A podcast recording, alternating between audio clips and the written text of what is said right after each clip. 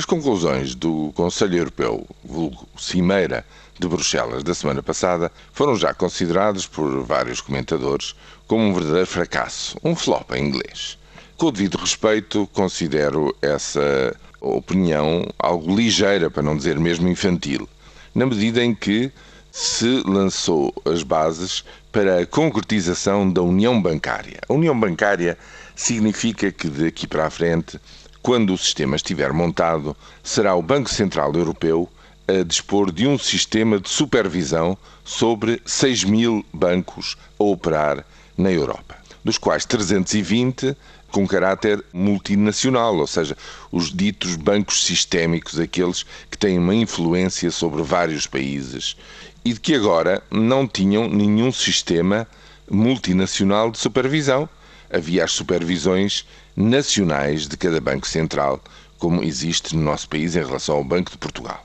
Ora bem, montar um tal sistema que, segundo os cálculos, ou digamos as estimativas, poderá levar a ter que recrutar entre 100 e 300 eh, quadros especializados para esse trabalho de supervisão por parte do BCE, não é coisa que se faça de um dia para o outro. E, tipicamente, na União Europeia, foi na base deste pragmatismo que se deu o encontro de posições e o acordo político entre a França e a Alemanha. A França queria um sistema o mais rapidamente possível, a Alemanha queria protelar, queria que fosse só para os bancos sistémicos que se começasse a fazer a coisa. Pois bem, far-se-á para todos,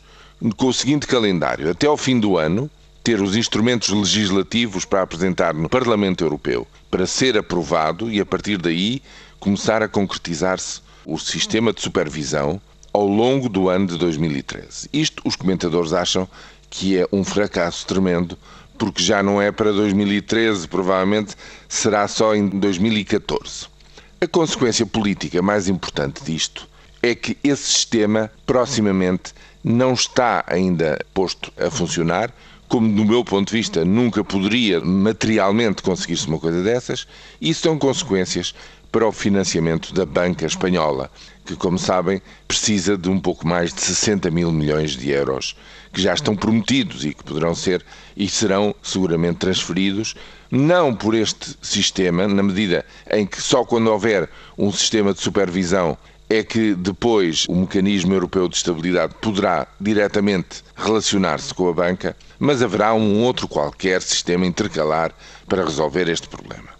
É importante que a banca e que a economia no seu conjunto esteja devidamente financiada na nossa vizinha Espanha. E isso é uma questão que se verá nas próximas semanas se a Espanha pede ou não pede uma ajuda de precaução ou não. Isso para nós é muito importante, na medida em que a estabilização da Espanha, a recuperação da Espanha e a saída da Espanha da recessão em que se encontra é vital para as exportações de Portugal. Agora, dizer que é um fracasso aquilo que leva objetivamente meses a construir, na prática, eu julgo que é, repito, uma posição, no essencial, bastante infantil.